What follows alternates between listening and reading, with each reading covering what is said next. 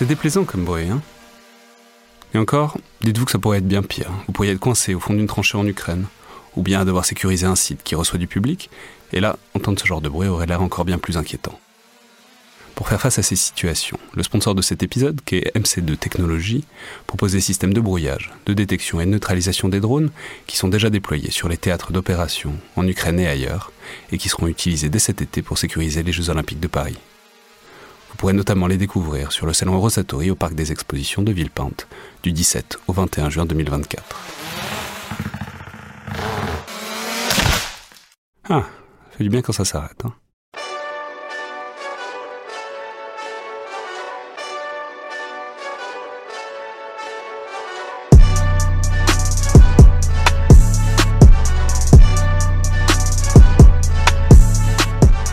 Bonjour à toutes et tous et bienvenue dans le Collimateur, le podcast de l'Institut de recherche stratégique de l'école militaire, l'IRSEM, consacré aux questions de défense et aux conflits armés. Je suis Alexandre Jublin et aujourd'hui pour parler de l'environnement et des manières dont la préoccupation environnementale coexiste avec euh, et même existe à l'intérieur du monde militaire et de la réflexion stratégique, j'ai le plaisir de recevoir Adrien Estève, chercheur postdoctorant à l'IRSEM, spécialiste de cette interaction et des pratiques environnementales du monde de la défense, et vous avez notamment dirigé, co-dirigé très récemment avec Lucille Mertens un numéro de la revue Champ de Mars qui est édité par l'IRSEM aux presses de Sciences Po, donc avec un dossier central qui est consacré au thème environnement et défense. Donc bonjour, bienvenue dans le collimateur. Bonjour Alexandre, merci. Alors je veux dire, c'est un numéro et du coup aussi un, épisode du podcast qui a une inscription particulière dans, dans l'actualité parce qu'il se trouve qu'on enregistre, on diffuse ça fin juin 2022, juste après une très grosse vague de chaleur sur la France qui évidemment appelle toutes sortes de réflexions sur l'évolution de l'environnement et le changement climatique, et que parallèlement, on est évidemment encore en plein milieu du conflit ukrainien, qui est la grande actualité euh, de ce début d'année. Donc on a cette espèce de schizophrénie un peu qui fait que d'un côté, on est un peu submergé discours, euh, au demeurant très légitime, sur la nécessité de préserver la planète et de prendre soin du milieu naturel, et de l'autre, on voit en permanence des images de grosses pièces d'artillerie en train de tirer et de ravager l'est de l'Ukraine, et euh, de blindés qui n'ont pas exactement l'air d'aider beaucoup euh, à réduire les émissions de gaz à effet de serre, ni d'être éligibles à des vignettes critères très avantageuses. Alors c'est évidemment une, coïncidence un peu fortuite, mais en même temps qui risque d'être amené à se reproduire, et puis surtout qui pose, je crois, une question assez centrale de cette relation entre bon, défense, opération militaire et environnement, qui est que euh, il y a une espèce de décalage de priorité et même de temporalité, et euh, que quand on fait la guerre, et que c'est une question de vie ou de mort à l'instant T, on a euh, rarement le loisir ou même le souci euh, de penser aux conséquences environnementales de ces actions moyen ou long terme. En même temps, il est aussi parfaitement évident que les militaires ont une prise et une interaction assez intense avec le milieu naturel, et que c'est donc quelque chose qui les intéresse, disons, depuis longtemps. Donc ma première question serait de savoir si on peut trouver un, moment, une sorte de point de départ où le monde ou bien les institutions militaires commence à se poser la question de l'environnement, pas seulement au, sens de la météo et de ce qu'elle permet ou pas instantanément, mais en tant que tel, c'est-à-dire en tant que milieu naturel changeant qu'il faut appréhender et peut-être préserver. Est-ce qu'il y a un point de départ en quelque sorte pour tout ça? Oui, il y a un point de départ qui est euh, essentiellement, d'après moi, la guerre du Vietnam, qui pour la première fois montre, euh, disons, les impacts très importants que peut avoir euh, la guerre, que peuvent avoir les militaires sur l'environnement. On avait déjà eu l'exemple des conflits mondiaux. Hein. Il ne faut pas non plus oublier qu'on a déjà, voilà, en France, après la Première Guerre mondiale, des zones rouges qui sont délimitées, des forêts mitraillées. On voit déjà que la défense, enfin que les activités militaires en temps de guerre auront euh, des impacts écologiques importants. Mais la guerre du Vietnam marque un tournant du point de vue du droit international aussi surtout, c'est-à-dire qu'à partir de la guerre du Vietnam, certaines armes sont euh, ostracisées, en tout cas délégitimées en raison de leur impact écologique aussi. Donc là, c'est quoi? C'est le, enfin, je sais pas, ce qui vient tout de suite en tête, c'est l'agent orange, c'est-à-dire les, les, défoliants, les trucs que les Américains balançaient sur les forêts pour euh, faire tomber le, le, feuillu et voir euh, les, les, guerriers en dessous, c'est ça? Absolument. L'agent orange a cristallisé ces débats-là, à la fois parce qu'il a des conséquences extrêmement fortes sur la nature, enfin sur le couvert végétal, mais aussi sur les populations civiles avec des effets sanitaires à long terme qui ensuite ont été euh, attestés. Euh, il n'y a pas uniquement l'agent orange, il y a aussi le napalm qui a euh, eu cette connotation, disons, écologique d'une certaine manière, avec donc des bombes incendiaires qui détruisaient de grandes parties aussi des écosystèmes. Et j'ajouterais aussi un élément moins connu qui est l'ensemencement des nuages. C'est-à-dire que pendant la guerre du Vietnam, une opération qui s'appelle l'opération Popeye a consisté à faire pleuvoir, disons, les Américains, notamment la Air Force, a utilisé de lancement ce qu'on appelle le cloud seeding aux États-Unis. c'est le fait de balancer de l'iodure d'argent dans les nuages pour faire pleuvoir, en espérant peut-être embourber les insurgés, en tout cas limiter leur capacité de mouvement. une technique qui a été très décriée à la fois d'un point de vue écologique mais aussi opérationnel puisque les gains opérationnels de, ces pluies sont euh, pour le moins euh, difficiles à évaluer, voire peut-être parfois contre-productifs, puisque ceux qui avaient besoin de se déplacer avec des véhicules terrestres lourds, c'était plutôt les Américains en l'occurrence. Et, euh, et écologiquement, qu'est-ce que ça faisait?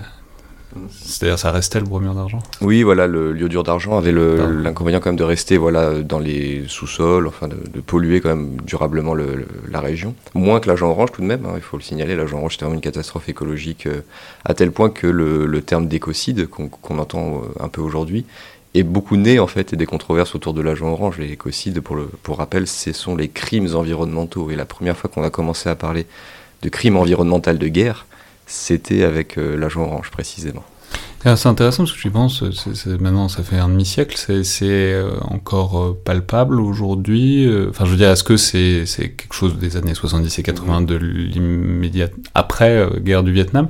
Ou est-ce que encore aujourd'hui c'est quelque chose qu'on voit Parce que ça pose la question aussi de la temporalité. C'est-à-dire quand on, quand on casse l'environnement, ça dure très longtemps. Mm. enfin voilà, il y a une inertie à tout ça. Quoi. Dans le cas de l'agent orange, on a des effets qui sont encore visibles aujourd'hui, à tel point que dans les années 2000, les États-Unis ont lancé des opérations de dépollution euh, dans, euh, au Vietnam, en accord avec le gouvernement vietnamien et même que la controverse juridique euh, continue en fait avec des victimes de l'agent orange qui encore aujourd'hui et les descendants aussi des victimes de l'agent orange qui se mobilisent pour obtenir des compensations financières.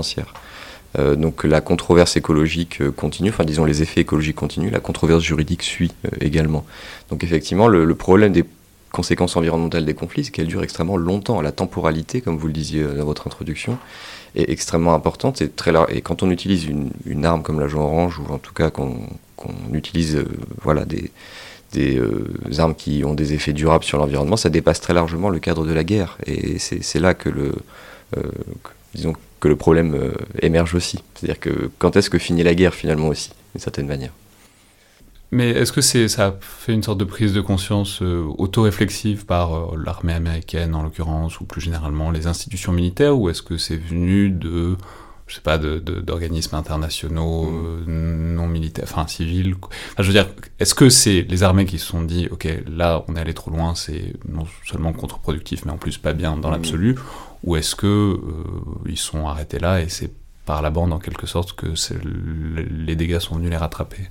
Dans le cadre de l'agent orange, plus, particulièrement, après il faudrait distinguer le napalm et le héliodure d'argent. Dans le cas de l'agent orange, plus particulièrement, ce sont les vétérans qui ont aussi beaucoup porté cette controverse. Euh, les vétérans américains qui ont déposé des plaintes contre les entreprises qui étaient chargées de la production de l'agent orange pour euh, l'armée américaine, pour obtenir des compensations eux-mêmes. Donc il y a eu quand même une pression juridique assez forte de la part de ces vétérans, de la part des victimes vietnamiennes aussi, comme je l'ai dit tout à l'heure. le droit international humanitaire a donc aussi évolué. Enfin, il faut, dire aussi, on a eu la convention NMOD qui, qui a été euh, entrée en vigueur qui est entrée en vigueur en 1978, qui elle bannit les techniques de modification de l'environnement, euh, voilà, à des fins militaires. Donc euh, on a une, évolution et surtout, c'est pas tellement en fait au niveau de la légalité de l'utilisation de ces armes que de leur légitimité. Euh, il, devient, est devenu, après le Vietnam, extrêmement difficile de justifier l'emploi de telles armes, notamment de la part d'une armée américaine qui voulait se présenter aussi comme vertueuse, en tout cas qui, dans les conflits, notamment post-guerre froide, avait la vocation de se présenter comme légitime aussi d'une certaine manière. Donc ces armes sont devenues illégitimes d'une certaine manière plutôt qu'illégales, et donc sont progressivement sorties effectivement du, de l'arsenal, disons, de moyens déployés par les armées, par l'armée américaine en l'occurrence. Alors ça, on reparlera évidemment des conséquences environnementales des conflits des conflits ouverts, mais le fait militaire évidemment dépasse euh, la guerre, c'est-à-dire c'est plus large, c'est plus continu, et ça a aussi une empreinte euh, environnementale plus large. Justement, euh, à quel moment est-ce qu'il y a des armées qui, même hors conflit, sont demandées Enfin, je, je, vais lire, donc vous signez un article dans, ce numéro des Champs de Mars où vous replacez ça notamment euh, dans le contexte américain et vous dites que les États-Unis en fait sont très précurseurs là-dedans. Alors il y a des flux et des reflux dont on va reparler, mais en gros c'est plus ou moins aux États-Unis que après la guerre froide, à la fin après la guerre froide, ils se sont dit que il fallait commencer à réfléchir un peu à la à l'époque c'est sous le, sous le vocable de pollution que cette question-là se pose. Oui, absolument. C'est en fait l'évolution du droit de l'environnement aussi aux États-Unis qui fait que de plus en plus les territoires militaires, enfin les terrains militaires sont concernés par ces législations. Il devient de plus en plus difficile de négocier des exemptions pour les activités de défense, et notamment après la fin de la guerre froide, puisque à cette époque-là, euh, on est dans des gouvernements aussi démocrates qui euh, poussent aussi pour la thématique environnementale, et la pression, euh, disons, normative est à son paroxysme. Pour, et qu'est-ce qu'ils cherchent à éviter? C'est quoi? C'est les champs de tir où on laisse plein de ferrailles dans le sol après? C'est quoi le, Alors les, les, les, cas qui ont été portés, disons, devant la justice américaine concernent principalement la gestion des déchets des pollutions chimiques notamment, euh, qui étaient, euh, disons, gérées de manière euh, assez secrète, on va disons voilà, assez aussi parfois mauvaise, de mauvaise manière. Enfin, on a vu l'exemple de, de, de, de produits chimiques dans des, espaces protégés sur la côte ouest des États-Unis. Donc on avait en fait toute une, une exemption défense qui faisait qu'il était, disons, il y avait des circuits particuliers de traitement des déchets qui n'étaient pas ceux qui devaient être, qui étaient légaux en fait en réalité. Donc euh, c'était principalement les pollutions chimiques, c'était aussi les pollutions euh, de munitions, mais c'était aussi euh, plus généralement la protection des écosystèmes et des espèces protégées. C'est-à-dire qu'il y a des espèces protégées aussi sur les tir et sur les terrains militaires Rappelons, on a tendance à l'oublier de temps en temps, mais que les terrains militaires aux États-Unis, comme en France, comme partout, c'est considérable. C'est incroyablement vaste. Incroyablement vaste, oui, c'est incroyablement vaste. Et euh, à cela s'ajoute le fait que dans les années 90, les, le département de la Défense a voulu céder un grand nombre de ces terrains, pour des raisons économiques aussi, au gouvernement euh, américain et à des administrations, ce qui fait qu'elles ont dû dépolluer aussi très largement ces terrains. Et donc, je veux dire, quand on passe devant le notaire et qu'on fait le diagnostic pollution, ça, ça, commence à devenir compliqué. C'est un peu l'idée, voilà. Donc il y a effectivement toute une mise, enfin, il faut mesurer des centaines de millions de dollars qui ont été investis dans les efforts de dépollution aux États-Unis des terrains militaires en vue de leur cession aussi ce qui a contribué à la réflexion aussi sur l'impact écologique des activités de défense euh, sur le territoire national cette fois-ci. Alors comment, qu'est-ce qui s'est passé donc dans ces années 90 C'est-à-dire que comment est-ce, comment est-ce que ça a progressé? Parce qu'on mesure qu'on partait quand même de très loin, c'est pas si longtemps. Comment est-ce que ça s'est, euh, je ne sais même pas si ça s'est institutionnalisé, ou en tout cas, comment est-ce que ça a fait son chemin, ce souci de pas trop euh, déglinguer l'environnement partout autour des activités militaires bah, Comme vous le sentez depuis tout à l'heure, c'est surtout pour limiter une faille juridique en réalité. C'est-à-dire qu'il y avait une grande, enfin, il y avait possibilité pour des personnes qui seraient victimes de ces pollutions chimiques ou qui, voilà, qui euh, seraient impactées par euh, voilà, un certain nombre d'activités de, défense dans leur voisinage, aussi des bases militaires, de porter plainte contre le département de défense. Donc euh, ça s'est institutionnalisé. Euh, le département de défense a créé des bureaux chargés de la dépollution, chargés de la gestion environnementale des sites militaires, euh, ont investi de l'argent, ont dû investir de l'argent pour gérer justement les externalités négatives finalement des activités de défense. Euh, et euh, voilà, le motif derrière tout ça, principalement, est juridique, je pense. En tout cas, c'est en tout cas ce que j'ai étudié dans ma thèse. Euh, sachant qu'aux États-Unis, vous le savez, le droit est quelque chose d'extrêmement. Enfin, c'est un instrument extrêmement puissant, voilà, parfois pour récupérer l'argent, pour faire reconnaître des torts, etc. Donc les Américains sont peut-être aussi très procéduriers, ce qui a pu aider le développement de cette ces bonnes pratiques, disons, euh, sur les terrains militaires, sur le territoire national. Ce qu'on sait aussi, c'est que l'environnement et la préoccupation écologique aux États-Unis a moyennement bonne presse euh, encore aujourd'hui. En tout cas, c'est un sujet très clivé, donc on mesure qu'il y a dû aussi y avoir des résistances euh, dans les années 90. Énormément, énormément de résistances. on, sent assez bien qu'il y a des gens qui ont dû dire que c'était un truc de hippie et que ça n'avait pas sa place dans l'armée. Quoi. Complètement. J'ai des rapports de la commission des forces armées au Sénat des États-Unis qui sont passionnants à ce sujet, avec notamment quelqu'un qui s'appelle John McCain, qui à l'époque euh, s'opposait viscéralement à toute forme de régulation environnementale des activités militaires, mais qui incarnait quelque chose, voilà. Et euh, dans les entretiens que j'ai pu faire avec les personnes qui s'occupaient de la dépollution à l'époque aux États-Unis, il était très clair que quand ils sont arrivés, euh, il est très clair quand ils sont arrivés dans les, au Pentagone, avec leur bureau, il y a un bureau notamment qui s'appelait le bureau de la sécurité environnementale qui s'occupait spécifiquement de ça.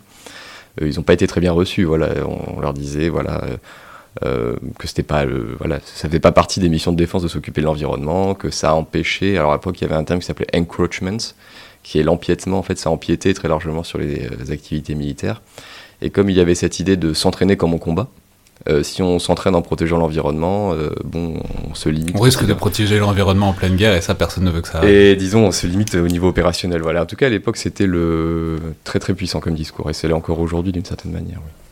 Alors ensuite, euh, si on reste sur les États-Unis, il y a un deuxième facteur qui est très intéressant que vous identifiez pour pousser tout ça, c'est euh, la prospective de défense. C'est ce qu'on a parfois pu appeler euh, les future studies, qui existent depuis très longtemps, qui existent depuis au moins les années 60, mais qui se mettent en fait à penser euh, le facteur, en l'occurrence réchauffement climatique, plus que pollution euh, directement, c'est-à-dire les conséquences à long terme, en fait dans les années 2000, et voilà, y voir une sorte de risque stratégique quoi. Oui, enfin, le, discours de prospective climatique a été beaucoup plus facile à recevoir au sein de la défense que celui de la protection de l'environnement. Euh, pour plusieurs raisons. Euh, la première, c'est que, ben, vous le sentez bien, le, changement climatique, en tout cas, de plus en plus, on se rend compte qu'il a des conséquences importantes, effectivement, euh, en termes social, éco- socio-économiques, voilà, politiques, mais aussi des problèmes de sécurité. Enfin, le changement climatique, il est maintenant établi par différentes études et rapports qu'il pourrait nourrir des conflits, nourrir des tensions. Voilà, euh, le terme qui est utilisé dans la prospective américaine de défense, qui a beaucoup été repris, c'est le terme de multiplicateur de menaces. Voilà, le changement climatique est un multiplicateur de menaces. C'est-à-dire, ça n'est pas une menace lui-même, mais c'est un exhausteur de, de- de ce qui se passe déjà. ce n'est jamais, disons, il n'y a jamais de guerre climatique pure ou de conflit climatique pur, mais en tout cas, le changement climatique aggrave des tensions préexistantes. Voilà, Et c'est amusant, vous, vous dites, en fait, ce qui les préoccupe beaucoup euh, à ce moment-là, donc début des années 2000, c'est l'Arctique et euh, les Russes, et l'idée que les Russes vont pouvoir avoir plus d'accès aux mers euh, par le pôle Nord, enfin par, par l'Arctique, par l'océan glacial arctique, et que donc, c'est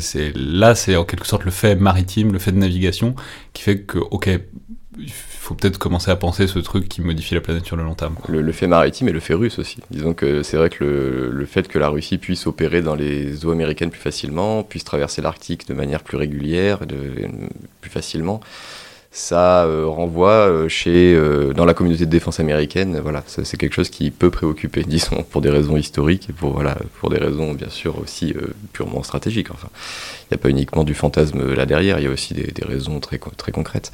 Mais là où c'est intéressant, c'est que ça recoupe un peu un phénomène qui est un peu fil rouge en quelque sorte de, de votre article, puis du numéro, et puis de ces problématiques-là. C'est un concept qu'on a parfois appelé la sécurisation, c'est-à-dire c'est une manière de, je vais peut-être vous laisser le définir, mais en gros c'est pour faire prendre conscience d'un problème, pour faire avancer les choses, de définir un problème qui n'est pas particulièrement sécuritaire comme un problème de sécurité, typiquement le changement climatique, Mm. qui n'est pas un problème primairement de sécurité, mais le définir comme un problème de sécurité, ça permet de, de, de- de faire avancer le, le schmilblick qui sinon reste coincé parce que c'est lointain, quoi. Oui, le, sa sécurisation de l'environnement, c'est un phénomène très intéressant. Comme vous l'avez dit, oui, c'est la construction sécuritaire d'un enjeu euh, devant un- une audience qu'on appelle une- un public, disons. Il faut qu'il y ait quand même des personnes qui entendent votre discours et qui, qui y réagissent. C'est plus simple de dire euh, attention, si euh, la glace fond, euh, les Russes vont arriver euh, devant l'Alaska, que de dire euh, les ours polaires euh, Voilà. finissent euh, sur un bout de banquise. C'est un peu l'idée derrière, si vous voulez. Et l'idée, c'est de, de- quand on a un discours de sécurisation, c'est de solliciter des moyens exceptionnels aussi pour lutter contre le problème. Et ce qui est intéressant, c'est que la sécurisation de l'environnement, historiquement, sont les écologistes qui l'ont fait beaucoup, euh, pour mobiliser autour de l'enjeu écologique. Parce qu'il il s'agissait de dire, bon, on court à la catastrophe, c'est encore un discours qu'on entend aujourd'hui, hein. on court à la catastrophe, on, on- on va vers des tensions, enfin, il faut agir le plus vite possible.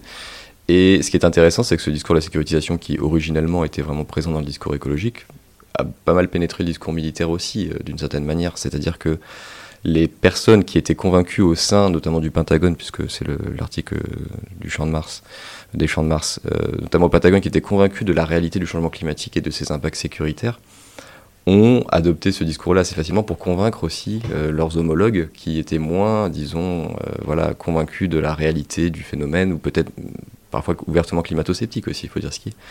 Donc l'Arctique a servi vraiment de, voilà, pour sécuriser le climat, effectivement, c'était l'endroit parfait puisque même un vieux général américain, euh, un vieil amiral américain qui est ouvertement climato-sceptique, si vous lui dites que dans 10 ans, euh, la, voilà, euh, la Russie va pouvoir opérer dans cet environnement, il va s'en occuper d'une manière ou d'une autre.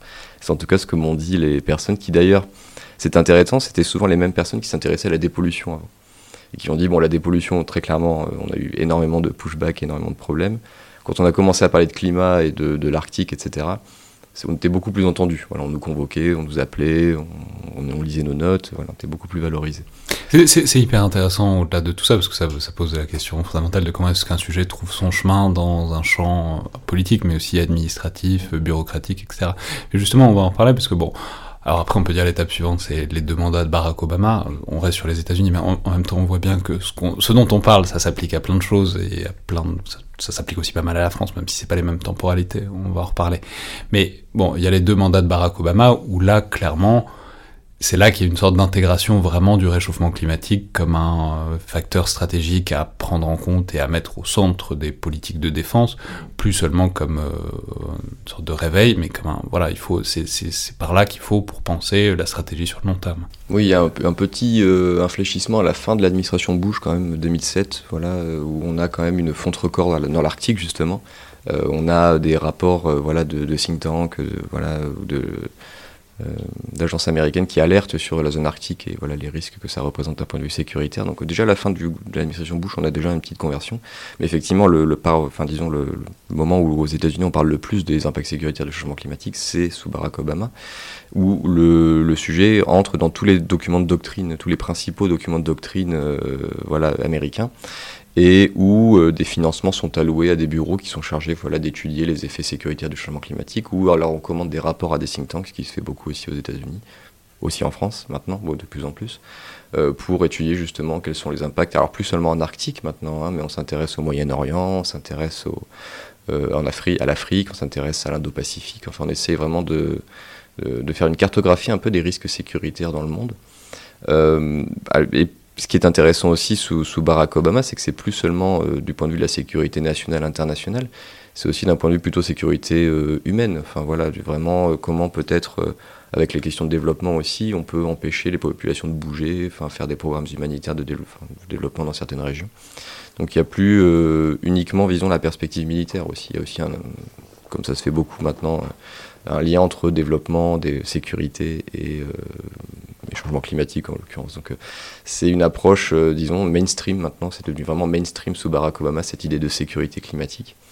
Euh, et ça a dépassé très largement le cadre de la défense. Mais bien sûr, la défense, le, Pentagone a fait énormément pendant ce mandat-là. Et d'ailleurs, en 2016, à la toute fin des deux mandats de Barack Obama, il y a eu la première directive vraiment qui a imposé aux forces armées, au, au Pentagone, d'inclure le changement climatique dans leurs réflexions stratégiques, dans leurs prospectives. Euh, pour voilà, euh, anticiper un peu ce que ça a comme impact pour leurs opérations euh, aussi à l'étranger. Alors souvent, quand on a une grande avancée, on a un léger mouvement retour en arrière, et évidemment, c'est le, les mandats de Donald Trump qui sont extrêmement intéressants, je trouve, de ce point de vue-là. Parce qu'on on sait qu'il coupe beaucoup tous ces budgets liés à la protection de l'environnement, à la lutte contre le réchauffement climatique. On sait que bon, voilà, c'est le grand mouvement, tout ça est placardisé, euh, rayé d'un trait de plume autant que c'est possible. Mais justement, c'est pas totalement possible et on voit, enfin vous détaillez très bien que ce sont des préoccupations qui vont survivre et continuer à avancer presque dans, contre le politique ou dans ses interstices, notamment par logique ou par euh, inertie bureaucratique ou, et c'est ce que vous décrivez, en adaptant les, actions concrètes, en les reformulant légèrement pour que ça passe sous le radar euh, bien, enfin sous le radar du, pouvoir politique. C'est extrêmement intéressant sur la manière dont bah, un problème, une fois qu'il est posé, il peut, euh, il peut survivre en quelque sorte à euh, des, des, aléas politiques, à une instabilité politique, ou une grande impulsion de long terme, en fait, elle, elle a une inertie, elle a une logique de fond, quoi. Oui, euh, sachant en plus que le processus de changement d'une administration aux États-Unis euh, s'accompagne d'un processus de nomination qui est extrêmement long, complexe. Euh, et les équipes, en fait, c'est les bureaucrates qui travaillent dans le, notamment au Pentagone, ne changent pas du jour au lendemain. Enfin, il ne faut pas croire que tout change au moment où il y a l'élection et où il y a les nominations. Et d'autant plus que Donald Trump étant un outsider et ayant peu de relais aussi dans certaines administrations, il a eu beaucoup de mal en fait à, à changer complètement toutes les à, modeler complètement les administrations à son, à son, à son goût. Donc ce qui s'est passé, sous, et moi c'est intéressant parce que je suis arrivé en 2017 aux États-Unis, ce qui s'est passé de très intéressant, c'est que dès que dès qu'il voyait un programme avec écrit environnement, climat, etc., notamment au Pentagone, bon, il le supprimait. Il supprimait surtout d'ailleurs la personne qui était en charge de ce programme, qui souvent devait aller dans les think tanks après, enfin, c'était ce jeu d'aller-retour. Euh, mais en revanche, euh, il restait quand même un certain nombre de personnes au sein de ces organisations qui continuaient de travailler sur ces sujets, euh, enfin qui avaient l'habitude de travailler sur ces sujets, et qui effectivement bah, sont des personnes qui sont convaincues de l'importance de ces sujets, et donc, on, comme vous l'avez justement dit, reformuler certains programmes. On parlait plus de changement climatique, on parlait de bah, disons, d'évolution de, la météo ou d'évolution des conditions, etc. On parlait plus d'environnement, mais on parlait plutôt de ah, on parlait d'environnement mais opérationnel, vous voyez. Enfin, il y avait des, tout un ensemble de stratégies, disons, discursives qui faisaient qu'on essayait d'éviter que le, pouvoir politique supprime les programmes. Et en fait, il s'est passé beaucoup de choses pendant le mandat de Donald Trump en matière de politique environnementale de défense et politique climatique de défense. Et ce que j'ai trouvé particulièrement intéressant, c'est que ça ce qui s'est passé collait assez bien finalement au, au Trumpisme. Et je vais vous expliquer pourquoi. Parce qu'en fait, pendant le mandat de Donald Trump, les, principales études qui ont été publiées sur ce lien entre climat et défense ont été des études sur le territoire américain. C'est America First, encore une fois. Il s'agissait de, notamment, faire attention aux infrastructures civiles et militaires sur le territoire américain qui sont menacées par le changement climatique. On s'intéressait beaucoup moins peut-être à l'international, mais beaucoup plus à ce qui se passait aux États-Unis. Et euh, notamment l'Army, la, Navy et euh, l'Air Force ont dû, pendant cette période-là, euh, lister les 10 bases qu'ils considéraient comme les plus vulnérables au changement climatique. C'est ça fait pendant le mandat de Donald Trump. c'est le Congrès qui l'a demandé, donc c'est pas vraiment issu de la présidence, mais ça s'est quand même passé pendant le mandat de Donald Trump. Donc même en matière de politique climatique de défense, on voit que c'est d'abord les États-Unis. Voilà. D'abord nos vulnérabilités à nous, et ensuite peut-être on verra pour le reste. Mais il y a eu beaucoup d'études euh, sur les infrastructures et c'est quelque chose qui, euh, d'ailleurs, a inspiré beaucoup en France aussi, puisque on se rend compte aussi en France maintenant que beaucoup de nos infrastructures militaires, notamment sur nos côtes, sont menacées d'érosion, etc. Euh, justement, c'est peut-être le moment de, commencer à faire ce pas et à parler de la France, parce que voilà, quand est-ce qu'on s'approprie ça? C'est-à-dire, est-ce qu'il y a une influence directe américaine? Après tout, je veux dire, c'est des armées alliées au sein de l'OTAN, on sait qu'il y a des procédures d'harmonisation, il y a du dialogue, etc. Ou est-ce que ça prend plus de temps, ou est-ce qu'il faut attendre que, en quelque sorte, l'administration, l'état-major français se saisisse de ça lui-même, le pouvoir politique aussi peut-être? C'est est-ce que c'est, est-ce qu'il y a une communication de ces soucis, ou est-ce qu'il y a un décalage Et quand est-ce que ça arrive en fait? Alors l'harmonisation au niveau de l'OTAN a longtemps été compliquée puisque l'OTAN ne s'est pas vraiment occupé euh, d'environnement et climat euh, pendant les années 2000 notamment. Aujourd'hui ils rattrapent énormément leur retard. Il y a un plan d'action sur le changement climatique qui a été euh, mis en, enfin, qui est entré en vigueur l'année dernière. Donc l'OTAN monte en puissance sur ces sujets, mais à l'époque c'était pas vraiment le cas. Ils travaillaient essentiellement sur les questions d'énergie. Si si on, devait faire un lien avec l'environnement, ce serait plutôt ça. Euh, avec le centre d'excellence de Vilnius notamment. Donc euh, c'était des questions de sécurité énergétique, d'énergie en opération, etc. Donc il n'y a pas eu a pas eu tant de ça de circulation de normes, si, on veut. Euh, ce qui a changé la chose en France, bon, on a été plus tardif par rapport aux États-Unis. C'est le. Ça, on peut dire les livres blancs 2008, 2013, même 2017, il n'y a pas grand-chose. Hein. Alors 2008, oui, euh, justement j'allais y venir. En fait, il y a le Grenelle de l'environnement qui, quand même, en 2007-2008, euh, oblige, enfin disons, convoque tous les secteurs d'action publique pour réfléchir à voilà, la transition écologique. Euh, on a aussi la stratégie nationale de développement durable qui entre en vigueur à cette, cette époque-là. Donc le, ministère des Armées, comme tous les autres ministères, est censé décliner cette stratégie au niveau ministériel. Donc on commence à avoir des bureaux qui sont créés et au ministère des Armées, c'est la direction du patrimoine, de la mémoire et des archives qui se dote d'un bureau environnement. Euh, pour décliner cette stratégie nationale. on rigole, on sourit, l'auditeur entendra peut-être qu'on sourit, mais ça, indique que c'est une priorité assez euh, secondaire euh, sur le moment. Si on donne ça aux archives, qui sont par ailleurs un département tout à fait essentiel et très important et très valorisé, mais en tout cas, on sent bien qu'il n'y a pas une priorité opérationnelle frénétique si c'est là qu'on met... Les, organigrammes sont toujours révélateurs, c'est toujours important de voir où on met quoi. C'est possible, et en tout cas, c'est vrai que ça a été construit en fait comme la question environnementale, quand elle est arrivée au ministère des Armées, était construite comme un problème domanial, de gestion des terrains militaires une nouvelle fois. Et donc, c'est dans cette logique-là qu'on on a rejoint, on a lié ça aux questions du patrimoine, et donc on a lié ça à la DPMA, qui, voilà, depuis maintenant, donc 2008, euh, euh, s'occupe de ces sujets. Encore aujourd'hui, d'ailleurs, le bureau environnement euh, s'occupe de ces questions. Et oui, donc c'est logé à la DPMA, c'est pas logé à la DGA, c'est pas l'état-major des armées, c'est pas, c'est pas les services les plus, disons, doté, en tout cas symboliquement ou économiquement du ministère. Euh, ce qui nous dit, oui, effectivement, peut-être quelque chose. mais en 2008, il y a quand même une volonté d'afficher euh, dans le livre blanc euh, le changement climatique aussi comme un enjeu. Et c'est la première fois, donc en 2008, qu'on a petit paragraphe consacré au changement climatique, qui est assez, voilà, qui, est assez court, mais qui a le mérite d'exister quand même. Mais on est dans un moment Grenelle, on est dans un moment Grenelle, moment stratégie développement durable, voilà, un, peu un hotspot. Et d'ailleurs, j'allais pour, aller au livre blanc de 2013, ça disparaît complètement. Si vous lisez le livre blanc de 2013, il n'y a plus de mention du changement climatique, il n'y a plus de mention de l'environnement, tout cela a complètement disparu ce qui montre le peu d'attache que l'enjeu a pris aussi au sein du ministère des Armées euh, dans ces années-là. Euh, il y a quand même des choses qui se font. Euh, voilà, donc encore une fois, comme aux États-Unis, l'enjeu de la dépollution est très important en France aussi, l'enjeu de la protection de la biodiversité sur les terrains militaires. Il y a des conventions qui sont passées avec différentes agences, notamment pour la protection des forêts. Enfin, vous savez, comme on le disait tout à l'heure, hein, en France comme aux États-Unis, la défense possède un patrimoine considérable qu'il faut. Je disais, je sais plus où, c'est quelque part dans le numéro que c'est genre 30% du domaine public euh, en France, quoi. Enfin, du patrimoine foncier public en France, c'est des terrains militaires. C'est extrêmement conséquent et, et ce qui est paradoxal, on pourrait dire presque, c'est que ce sont des terrains qui sont assez bien conservés finalement parce qu'ils sont pas été. L'agriculture, forcément, euh, n'est pas passée par là. Euh, donc, euh, ce sont des espaces assez préservés, finalement, où il y a quand même des niches écologiques, où il y a quand même des, voilà, des endroits qui sont pas complètement pollués. Quand les marmottes arrivent à s'allomer entre les obus, etc., elles, elles, sont bien. voilà, c'est ça. Disons qu'il n'y a, pas que des, voilà, que des champs d'exercice de, d'obus aussi. Il y a des terrains militaires, disons, où des, des espèces vivent, etc.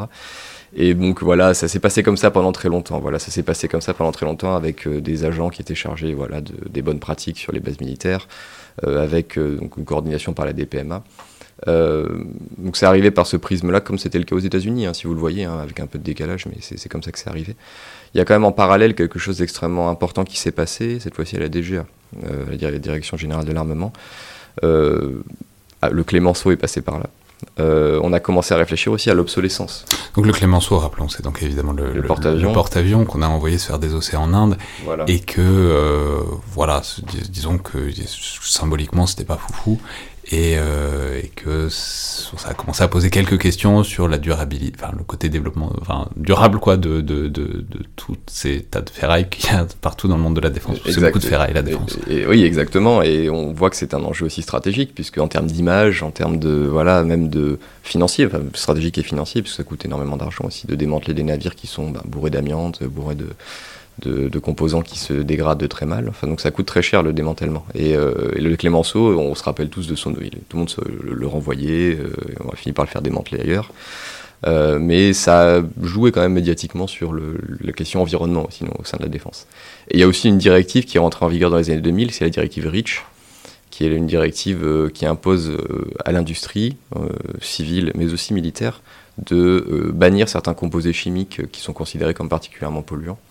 Et cette directive a été euh, reçue de manière assez violente par le ministère des Armées, qui donc a dû adapter en, un, espace, en un laps de temps très court. Directive européenne, précisément. Européenne, pardon, oui, excusez-moi, c'est une directive européenne, il fallait, faut bien le préciser, qui donc euh, n'a pas été très bien anticipée forcément, et qui donc a poussé la défense à consentir à d'importants efforts avec les industriels pour bannir certains composés. Euh, qu'ils utilisaient depuis des années en réalité. Donc il y a ce sujet environnement qui arrive aussi par ce prisme-là, du point de vue industriel.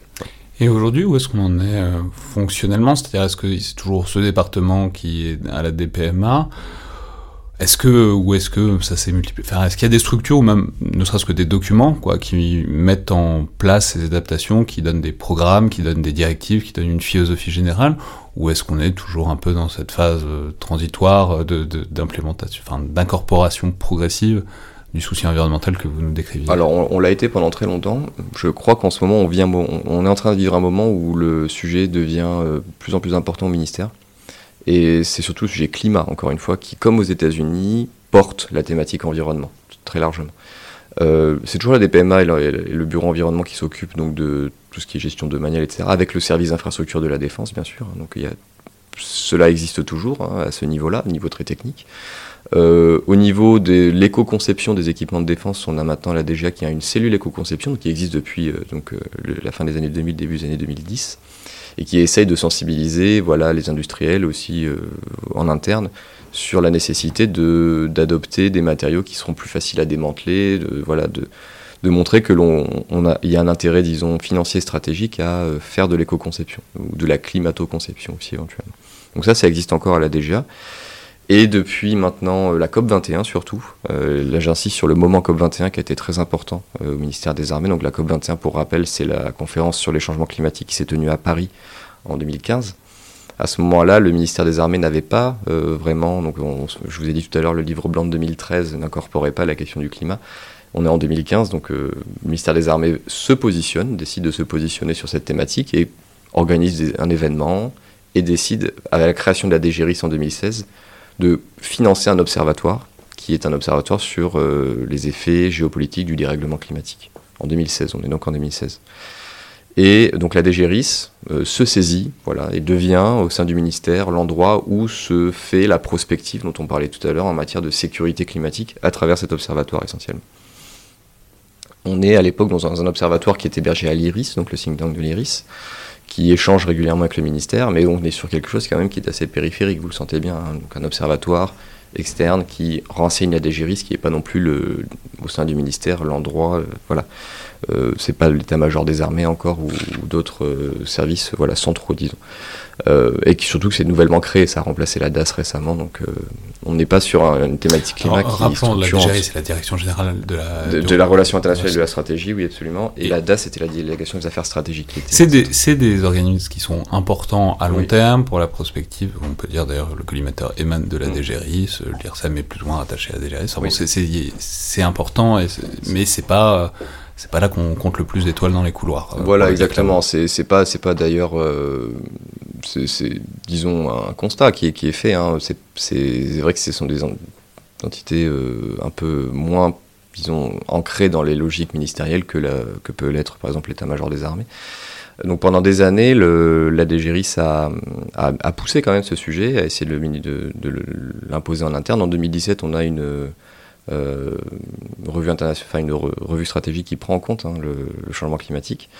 Euh, et aujourd'hui, c'est pour ça que je disais que aujourd'hui est un moment important. On a eu la première stratégie euh, climatique du ministère qui est sortie là en début d'année. Donc on est dans un moment aujourd'hui où et l'état-major des armées justement s'est saisi de cette question. Donc on est dans un moment aujourd'hui où peut-être que tous ces efforts, comme je vous disais tout à l'heure, donc qui étaient au départ assez euh, bah, disons, euh, chacun de leur côté. Voilà. Aujourd'hui, on a l'impression qu'il y a une forme de centralisation qui est en train de s'opérer.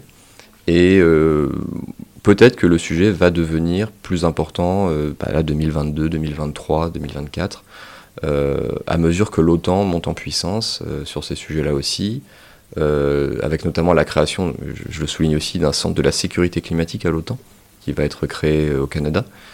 Euh, et donc on, a des, un alignement, disons, qui se fait aujourd'hui très important sur ce sujet de défense et climat, plutôt que défense et environnement d'ailleurs.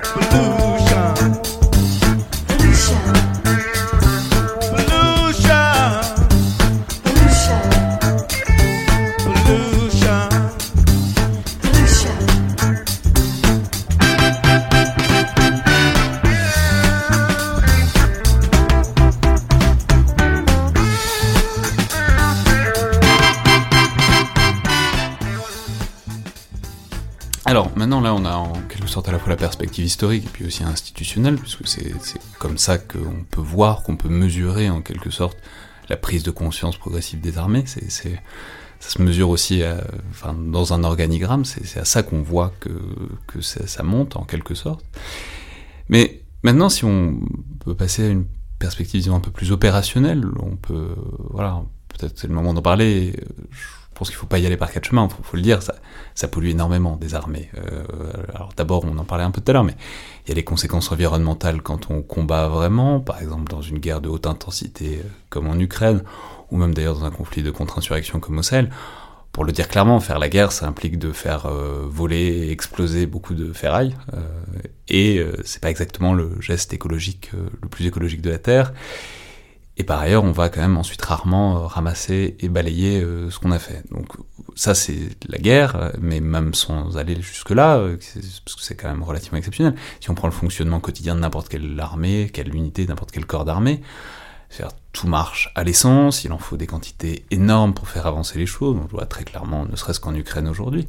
Et surtout, ce qui me semble central derrière ça, et j'en parlais un peu au début, c'est qu'il y a une question de priorité. Quoi. Quand une armée ou une unité opère, soit qu'on agit pour protéger la patrie, soit qu'on s'entraîne pour y être prêt en cas de besoin. Et donc la préoccupation environnementale a tendance à passer un peu euh, à l'arrière-plan devant ce truc assez existentiel à court terme qu'est euh, la guerre.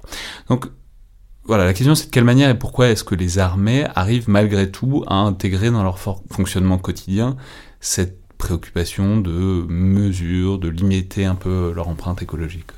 Il y a une, une comment dire, une, nécessité, une réflexion qui est poussée sur euh, l'alignement entre les objectifs écologiques et objectifs stratégiques.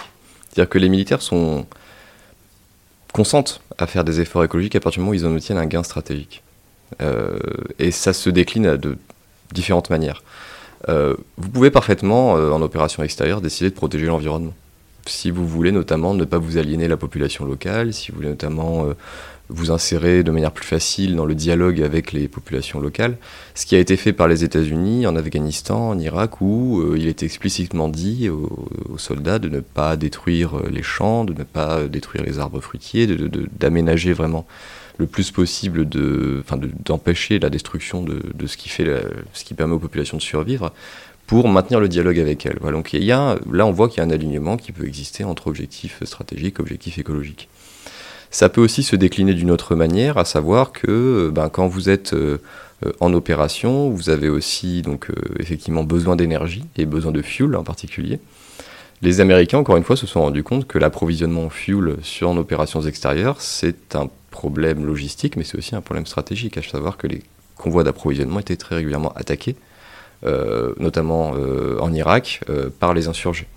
Donc plus... Je sais plus, il y a le chiffre quelque part pareil, mais c'est genre 3000 morts en 10 ou 15 ans, juste sur les convois d'essence. Quoi. Exactement, c'est considérable, sans compter la perte financière que peuvent représenter ces attaques, etc. Donc on s'est rendu compte que l'approvisionnement en fuel n'était peut-être pas le, l'alpha et l'oméga, disons, de la logistique euh, en opération, et qu'il faut peut-être réfléchir à d'autres manières de consommer l'énergie en opérations extérieures. Là, commence à, et en France, on a un projet qui s'appelle EcoCamp, qui est testé euh, en ce, en ce moment même, commence à, émerger une réflexion sur l'indépendance énergétique, finalement, des camps en opérations extérieures, avec la nécessité de réduire ces convois d'approvisionnement, et peut-être en utilisant des sources d'énergie différentes.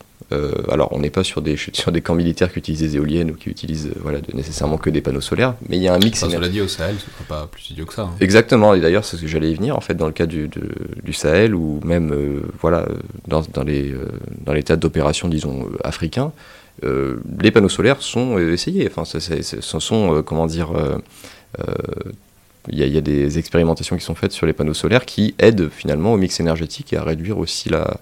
on est sur des guerres qui sont de plus en plus électrifiées aussi avec des ordinateurs, avec des climatiseurs, etc. Donc. Euh, c'est marrant, mais je, repensais, il y, a, tout ce moment euh, dont on parlait. Euh, je, crois que c'était avec le désormais chef d'état-major des armées qui est Thierry Burkhardt sur du moment félin. c'est-à-dire cette espèce de moment où on a essayé de mécaniser le fantassin, de lui mettre plein d'électronique partout, et où en fait tout le monde s'est aperçu que c'était tout bête, mais il n'y avait pas de prise dans les camps, dans les bases avancées, etc. Personne n'avait pensé à l'électrification ou de, enfin, pour charger ces trucs-là. Mm. Et du coup, c'était pas tout fonctionnait à l'essence pour les besoins énergétiques, et il n'y avait pas nécessairement le stade électricité, quoi. Donc il y a une sorte de, ouais, de, de, de retard. Enfin, c'est, mais c'est aussi intéressant parce que ça pose la question de l'inertie des équipements militaires. Ça dure très longtemps. Ça dure très longtemps. Un programme, oui, oui, un programme d'armement, un programme d'équipement aussi, ça dure extrêmement longtemps. Et euh, Dans le cas, par exemple, de, des, panneaux solaires, le problème, et en général de l'électrification, le problème, c'est celui des batteries aussi. Et je parlais avec des logisticiens qui me disaient que transporter du fuel, ils savaient très bien faire, mais transporter des batteries en très grand nombre, c'est une toute autre affaire. Euh, notamment quand on va sur, au Sahel, depuis la France. Enfin, ce sont des, des logistiques complètement euh, différentes. Donc il y a toute une culture à changer, mais il y a aussi des pratiques. Et ça, c'est important de le dire c'est pas du jour au lendemain que ça va arriver nécessairement. Euh, parce, parce que même si on regarde, enfin je veux dire, il n'y avait pas si longtemps, il y avait Eurosatori, donc le grand salon de l'armement, de l'armée de terre, etc. On regarde, ils ont pas l'air hyper hybrides ces véhicules, euh, enfin même les Griffons là qui sont en train d'être livrés à l'armée de terre. Alors, ils sont en l'état, ils ne le sont pas en tout cas. En, l'état, non, mais il y a, c'est en cours. L'hybride est quelque chose d'intéressant, notamment parce qu'on s'est rendu compte en opération extérieure que beaucoup de véhicules sont stationnés.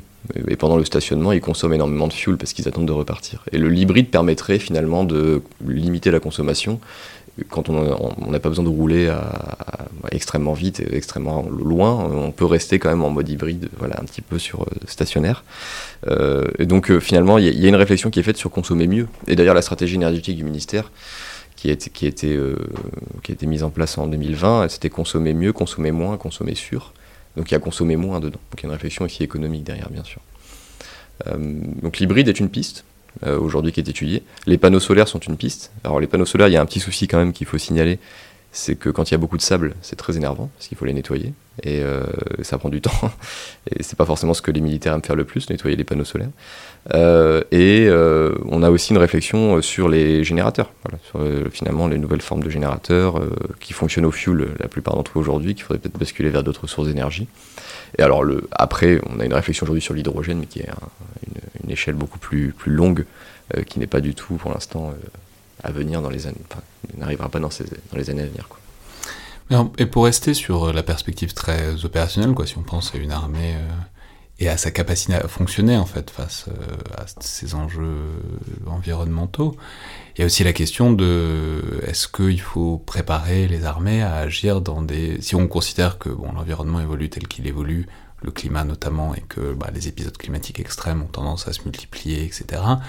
Y, a une question de est-ce qu'il faut, euh, est-ce qu'il faut équiper les armées, est-ce qu'il faut les préparer à agir en situation de canicule ou de typhon ou de quoi que ce soit?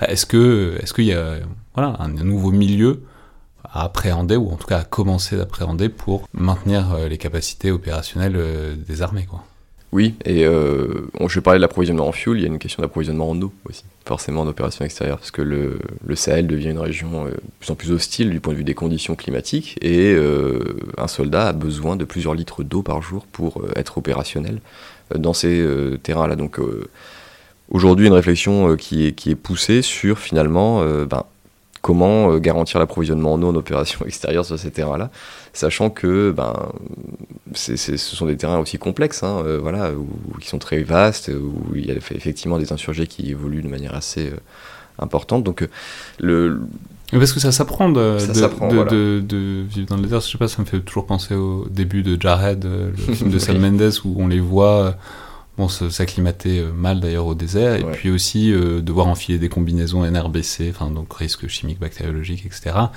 Et en fait, autant ça se fait potentiellement bien euh, en milieu d'entraînement d'origine, autant en fait quand on est dans le désert tout se complique et mm. tout est plus pénible, tout est plus lent, tout est plus difficile quoi. Tout est plus difficile, tout est plus lent, euh, voilà, et c'est pas votre milieu une nouvelle fois, donc euh, l'acclimatation est extrêmement compliquée.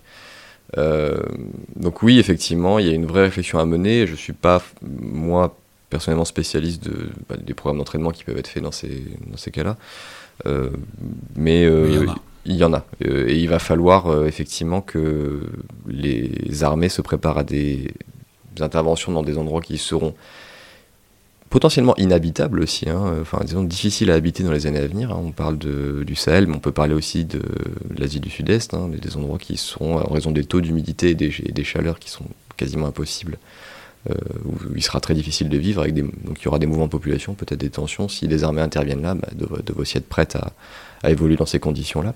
Et effectivement, quand on parle de l'Arctique aussi, ben oui, euh, aussi là, euh, la, guerre en Arctique, c'est plus la guerre en Arctique d'il y a 20 ans. On, aurait euh, moins de ski et plus de jet ski, quoi. Potentiellement, voilà, moins de brise-glace. Enfin, c'est différent. C'est effectivement une réflexion qui doit aussi être déclinée au niveau extrêmement opérationnel, je pense. Et, et vous avez raison, qui sans doute l'est déjà un petit peu, mais je je pousse vraiment pour que ce soit peut-être vraiment quelque chose qui soit automatique aussi. hein. À l'école de guerre, c'est très intéressant quand on échange avec les officiers. Il y a un comité environnement qui est assez dynamique, notamment. On a une nouvelle génération quand même qui est plus consciente de ces enjeux-là aussi, hein, il faut, le dire. On a un renouvellement qui, est en cours. Euh, donc euh, voilà, je suis assez quand même. Alors, l'optimisme est peut-être un mot fort, mais disons, je, pense que cette réflexion est, lancée et qu'elle continuera d'être. euh, alors, en tout cas, la France a intérêt à ce qu'elle soit vraiment stimulée, parce que on sera, on sera l'armée la mieux préparée. Peut-être il faut qu'on soit l'armée la mieux préparée à intervenir dans ces contextes-là. Et justement, pour euh, continuer à parler de la conduite des opérations, en quelque sorte, on, commençait par là, mais est-ce que, est-ce que maintenant il y a des espèces de lignes rouges? Est-ce qu'il y a des espèces de philosophie de, dans la conduite des opérations de ce qu'il faut faire et pas faire? C'est-à-dire, vous le disiez, il y a un- d'avoir des gains stratégiques, de pas, euh, voilà, de pas s'aliéner des populations, etc. Mais même, est-ce qu'il y a des questions de principe qui sont entrées dans les doctrines de il faut pas toucher à l'environnement de telle ou telle manière, ou en tout cas, il y a on peut comprendre, je sais pas, on, essaie, on évite de détruire des champs, ce que vous disiez tout à l'heure, ou les fleuves, les rivières, etc. Est-ce que sont intégrées dans la conduite des opérations, dans les doctrines, dont on sait que souvent elles se ressemblent parce que ça communique beaucoup, euh, des grandes lignes directrices sur la protection de l'environnement naturel Oui, aux États-Unis, c'était le cas. euh, je dirais que c'est le cas depuis les années, fin des années 90, début des années 2000. La guerre du Golfe a beaucoup joué aussi aux États-Unis de de vue-là. Euh, donc on avait Pourquoi des. Pour le. Disons que ça. L'incendie des puits de pétrole, vous vous rappelez tous les. C'est là qu'on a reparlé vraiment. J'ai parlé du Vietnam tout à l'heure, mais on a reparlé très largement des conséquences environnementales des conflits. Ça, on peut rappeler, c'est peut-être la plus belle scène de Jared, puisqu'on en Oui. parlait dans, il y a une seconde, c'est c'est- ceux qui l'ont pas vu, euh, faut le voir, c'est c'est l'espèce de puits de pétrole en feu Ouais. que l'armée irakienne avait mis en feu en, se retirant, euh, qui, bon, voilà. Non, non, c'est, ça a été un moment aussi voilà, de réflexion profonde sur ces sujets-là. Et euh, en Afghanistan, en Irak, après, quand les Américains sont intervenus, ils ont, comme je le disais, pour Winning Hearts and Minds, comme on dit euh, voilà, dans la doctrine américaine, il y a eu cette. euh, donc l'US Army avait publié un Environmental Manual qui euh, comportait justement, euh, comme je disais tout à l'heure, euh, la protection des ressources des populations, ne pas, ne pas endommager les ressources des populations, protéger les écosystèmes dans la mesure du possible euh, afin de, voilà, de ne pas s'aliéner la population. Euh, et ça s'appliquait notamment aux Afghanistan, aux champs de pavots. Les champs de pavots, euh, on en a laissé certains, les Américains les, les ont pas tous détruits aussi pour ne pas s'aliéner euh, la population locale. Ça fait aussi partie de, de la réflexion. Alors c'est pas vraiment écologique, hein, parce que c'est aussi très largement économique, mais tout de même on, sent là qu'il y a quelque chose euh, euh, derrière. En France, euh, quand j'ai parlé avec des militaires qui ont été déployés, il- y a plutôt quelque chose de l'ordre de, des bonnes pratiques. Enfin, disons, on, a une doctrine qui. on n'a pas vraiment de doctrine unifiée, mais il y, a, y a des choses qui existent dans la doctrine sur le fait de voilà, ne pas détruire l'environnement, ne pas polluer, ne pas retraiter ses déchets, notamment parce que, par exemple, la question des déchets militaires en opération extérieure, c'est un problème, c'est un problème extrêmement euh, lourd. Et les États-Unis, pendant longtemps, ont brûlé leurs déchets, par exemple, ce qui a eu des effets sur la santé des soldats euh, voilà, considérables. Euh, la France a eu cette réflexion aussi, et donc applique maintenant ces normes, enfin essaye en tout cas de le faire en opération extérieure, c'est-à-dire qu'elle essaie de conserver ses déchets, de ne pas polluer outre mesure les, en, en opération extérieure. Est-ce que c'est suivi scrupuleusement, etc. Je ne sais pas, mais en tout cas, il y a quelque chose. Voilà. C'est compliqué, hein, parce qu'on mesure que de la même manière qu'une unité consomme compliqué. beaucoup d'essence, bah ouais, mais quand il y a des gens qui vivent quelque part et qui font des choses, il y a forcément euh, des déchets, on les C'est trucs, et quand en plus, en plus il y a des problèmes de logistique, comme c'est le cas absolument dans toutes les opérations Exactement. militaires, il y a forcément la tentation de pas en plus s'encombrer de, trajets retour de, de, logistique des déchets, quoi. Bien sûr, c'est pour ça que je dis que le- ce qui reste quand même le, le fil directeur, c'est que c'est à partir du moment où il y a un, un avantage stratégique, en tout cas un aspect stratégique à la protection de l'environnement, au traitement des déchets, que, que c'est fait, voilà, que, que c'est vraiment conscientisé et opérationnalisé. Et est-ce qu'il y a des lignes rouges absolues? J'y pensais, euh, il y avait, euh, bah, en Ukraine, quoi, il y avait le truc autour des centrales nucléaires, Oui. de cette idée que, bah voilà, il y a certains endroits où faut pas se battre, parce que c'est une mauvaise idée pour, euh, alors on pourrait dire que ça va plus loin que l'environnement, mais c'est pas une bonne idée dans l'absolu.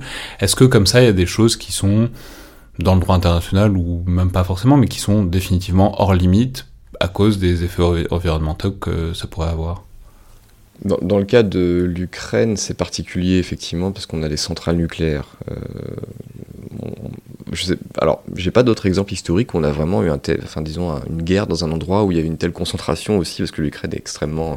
mais on parle toujours des centrales nucléaires comme truc de, de, mm. de, vulnérabilité. Enfin, à ma connaissance, hein, les plus gros accidents euh, de, production électrique, c'est des barrages, quoi. Et des barrages, il y en a un peu partout. Et enfin, on parle souvent de. Si on regarde un peu ce qui se fait euh, par l'Éthiopie euh, sur le, barrage sur les sources du Nil et le fait que l'Égypte pourrait être assez tentée d'aller dégommer un peu le barrage, enfin bon, c'est un sujet, quoi. Euh, enfin, je veux dire, et ça fait des catastrophes gigantesques, les barrages aussi. Alors, c'est moins euh, paniquant que le nucléaire, euh, parce que le nucléaire, c'est le nucléaire. Mais il y a plein, ce que je veux dire, c'est qu'il y a plein d'installations, en fait, civiles qui, touchées par des combats, pourraient produire des dégâts mmh. gigantesques, quoi, en fait. Oui, absolument. le conflit en Ukraine invite quand même à la prudence sur cette question des lignes rouges, parce que moi j'ai l'impression en tout cas aujourd'hui que l'armée russe n'a aucune ligne rouge en matière de destruction. en tout cas très peu. on voit que la politique russe de destruction systématique du bâti civil, euh, voilà, des, villes, des faubourgs, etc., n'est pas animée spécifiquement de considérations humanitaires ou écologiques.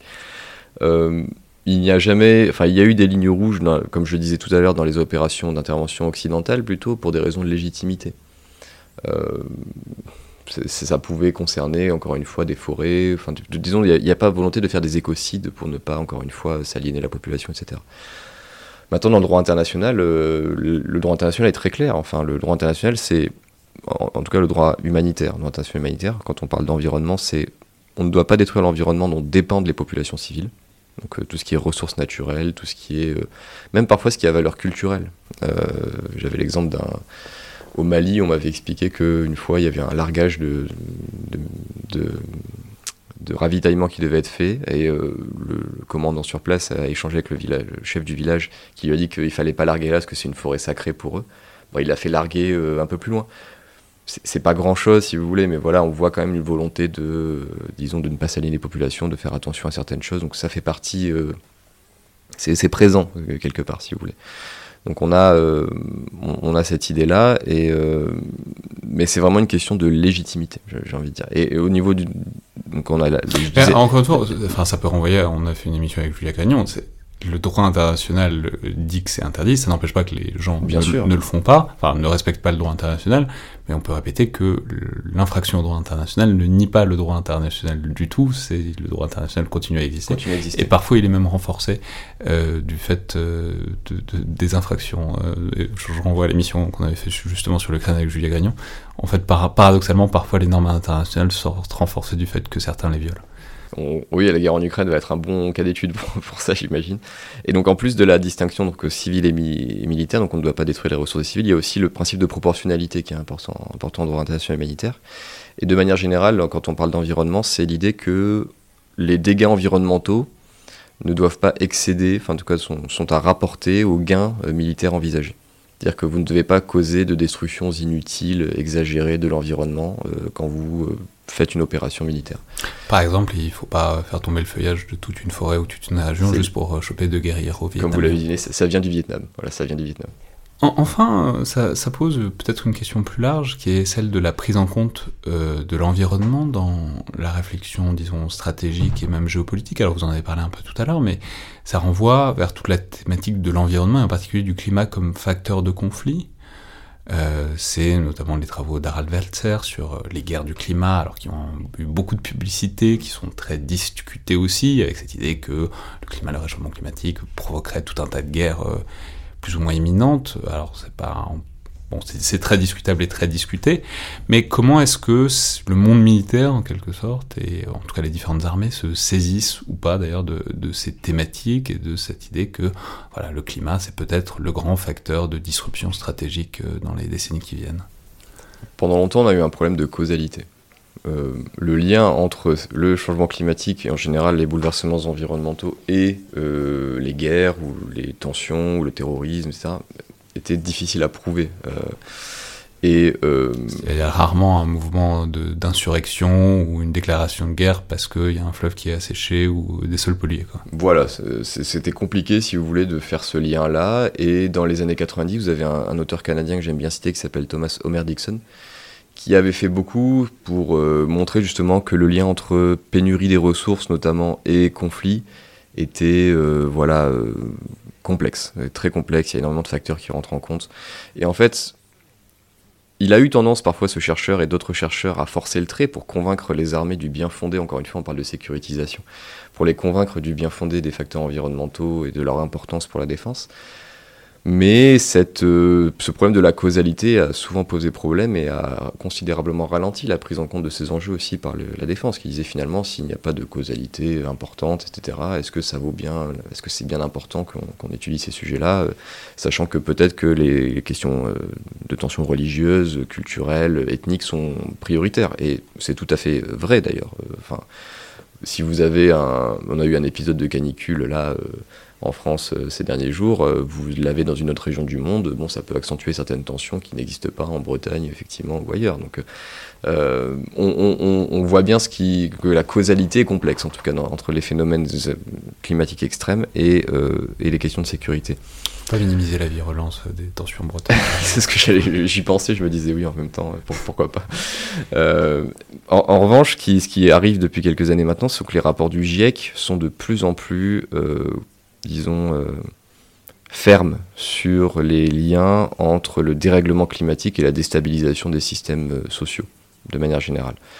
Euh, les migrations sont un exemple criant de ce lien avec le GIEC maintenant qui nous dit, et les experts du GIEC nous le répètent, François Gémen, qui, a travaillé, qui travaille pour le GIEC, qui a publié beaucoup sur ces sujets, le dit aussi, on va vers un monde où de plus en plus de personnes vont être forcées à de, se déplacer, en tout cas ne vont plus pouvoir vivre là où elles vivent actuellement. Parce que ce sont des zones qui deviendront inhabitables, tout simplement. Euh, donc on, voit qu'il y a peut-être un lien entre les migrations qui sont du coup euh, forcées hein, d'une certaine manière hein, par le changement climatique et des possibles tensions qui peuvent exister là où ces personnes vont se rendre, euh, avec des tensions politiques, sociales, religieuses peut-être également. On parle du Bangladesh beaucoup notamment. S'il y a des migrations massives en provenance du Bangladesh qui vont vers les pays voisins, c'est une région quand même qui est assez complexe et où il y a des tensions religieuses importantes, ça peut poser problème. Donc le GIEC, euh, aujourd'hui, les experts du climat nous disent, à mesure aussi, il faut le dire que le dérèglement, euh, voilà, on voit que les objectifs de l'accord de Paris ne vont pas être atteints, on voit que euh, finalement le, on se dirige vers un plus 4 degrés à la fin du siècle il devient de plus en plus évident qu'on n'échappera pas à certains phénomènes sécuritaires. Et cette prise de conscience scientifique, elle, elle s'accompagne, et les militaires ont quand même euh, souvent la capacité euh, d'écouter ce qui se fait dans le monde de la science. Aujourd'hui, euh, quand on parle de changement climatique et de problèmes de sécurité, c'est beaucoup plus disons, audible que ça l'était dans les années 90 et 2000, où on était encore un peu pudibond sur ces sujets-là. Aujourd'hui, il apparaît assez clair, finalement, qu'il y aura des liens entre les deux. Après, est-ce que c'est à la défense de gérer euh, ces sujets-là? Alors, c'est toute une question, parce que donc là, on parle de du lien entre environnement, climat et conflit, euh, au sens large. Mais euh, ce que vous détaillez aussi, ce que vous montrez aussi, c'est que ça concerne les militaires, parce que dans les faits, ça les concerne, et on voit de plus en plus que les militaires sont euh, mobilisés, littéralement, quand euh, il y a une catastrophe climatique, quand en fait il y a besoin, quoi. L'exemple le plus frappant récemment, c'était peut-être le Covid, mais parce que c'était une, une, épidémie, quoi. Mais c'est vrai aussi, à chaque fois qu'il y a un ouragan, en général, c'est les militaires qu'on envoie en premier. D'ailleurs, on pourrait interroger cette logique. Est-ce que, mm.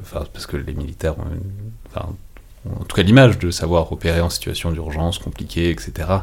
Mais peut-être qu'il pourrait y avoir d'autres types de personnel plus spécialisés dans ces choses-là. Mais en tout cas, les militaires, dans les faits, sont mobilisés pour ces choses-là. Et du coup, on imagine qu'ils se commencent à se sentir, enfin, ça, participe, disons, à ce qu'ils se sentent concernés par la thématique plus large. C'est une vraie question. C'est une vraie question. Qu'il y ait des liens entre changement climatique et sécurité, apparemment, ça commence à devenir quelque chose de, enfin, ça commence à devenir quelque chose d'assez acquis. Euh, maintenant, est-ce que c'est à l'armée finalement de, gérer ces liens-là? Euh, Est-ce que c'est pas les acteurs du développement humanitaire, euh, les organisations internationales qui devraient plutôt gérer ces flux de population, peut-être des programmes de long terme plutôt que des interventions spontanées, etc. Donc ça c'est une vraie question, mais qui est une question politique pour le compte. Hein. Est-ce que l'armée euh, a vocation à intervenir à chaque fois qu'il y a ce type de crise, etc. En revanche, ce qu'on constate aujourd'hui, euh, au-delà de ce débat plus large, c'est que les armées effectivement sont, mobilisées sur euh, ben, des catastrophes d'origine climatique. Et le, en France, qui a été le point de bascule un petit peu dans cette réflexion-là, c'est l'ouragan Irma.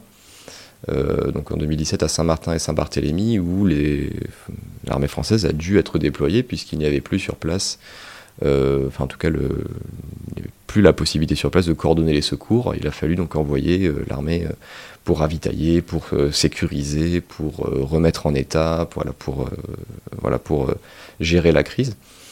Euh, donc sur des territoires qui sont extrêmement éloignés aussi, hein, on parle de Saint-Martin et Saint-Barthélemy, donc c'est pas voilà, c'est quand même un défi logistique important aussi. Donc il y a une prise de conscience quand même du fait que les armées vont être concernées par ces crises-là au premier chef, puisqu'elles vont être mobilisées. Alors, euh, en dernier recours, hein, je veux dire, bon, dans des situations quand même assez extrêmes, mais elles vont être de plus en plus mobilisées sur ces sujets. En dernier recours, mais aussi en première ligne. C'est enfin, ça au fait que, de toute évidence, l'armée est le premier outil, enfin, l'outil euh, de l'État en cas de crise euh, qu'on ne sait pas gérer, quoi. Enfin, on sait gérer par là, mais je veux dire, c'est quand on n'a pas d'outils adaptés, apparemment, on envoie l'armée. C'est ça, exactement. Dernier recours et première ligne, effectivement, c'est les, sont les deux. Euh, avec les collègues de l'IRSEM qui ont travaillé sur la question du Covid, on travaille maintenant sur le climat plus particulièrement, et on va essayer de voir, voilà, est-ce que c'est envisageable que l'armée intervienne finalement de plus en plus sur ces types d'opérations-là, sachant qu'il y a aussi des contraintes euh, budgétaires, des contraintes de matériel, des contraintes de personnel, qui fait que l'armée, si on va vers une multiplication des crises climatiques, bah, seront de plus en plus mobilisés, donc auront de plus en plus besoin de ressources aussi pour, pour faire ces opérations-là.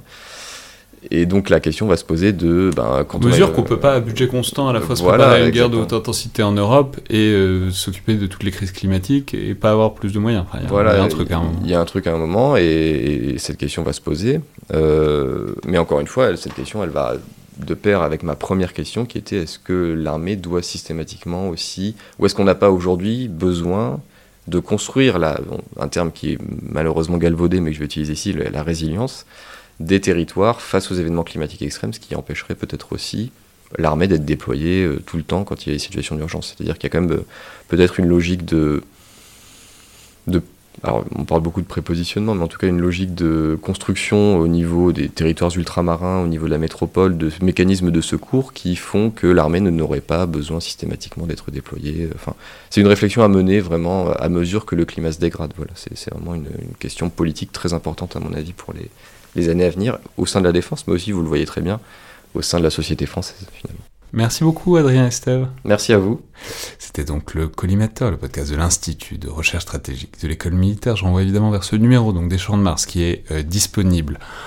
Alors soit, je sais pas, j'allais dire dans toutes les bonnes librairies, je sais pas si ça va jusque là, mais il est disponible en tout cas en version papier, mais euh, aussi sur Kern en ligne. Euh, numéro très intéressant. Donc je, je l'ai dit à votre article euh, sur la le, montée de, du souci environnemental aux États-Unis. Il y a aussi un très bon article d'Edouard Joly et Angélique Pal de l'IRSEM sur la préoccupation environnementale dans les armées françaises. Énormément de choses aussi sur, par exemple, le souci de protection environnementale en Afrique, euh, en RCA, etc. Numéro vraiment, enfin, dossier en tout cas, vraiment extrêmement riche euh, que je recommande vivement. Merci beaucoup. Merci. Je vous rappelle par ailleurs que vous pouvez nous faire part de vos remarques et commentaires par mail sur les réseaux sociaux de tout ça est toujours très bienvenu, tout comme euh, notes et commentaires sur les différents outils euh, d'Apple Podcast ou de SoundCloud, ça fait plaisir, ça nous intéresse, et ça aide par ailleurs grandement à la visibilité du podcast, tout comme le fait que vous en parliez autour de vous, aux gens qui pourraient être intéressés, disons, par les différents formats euh, de l'émission. Merci à toutes et tous, et à la prochaine fois.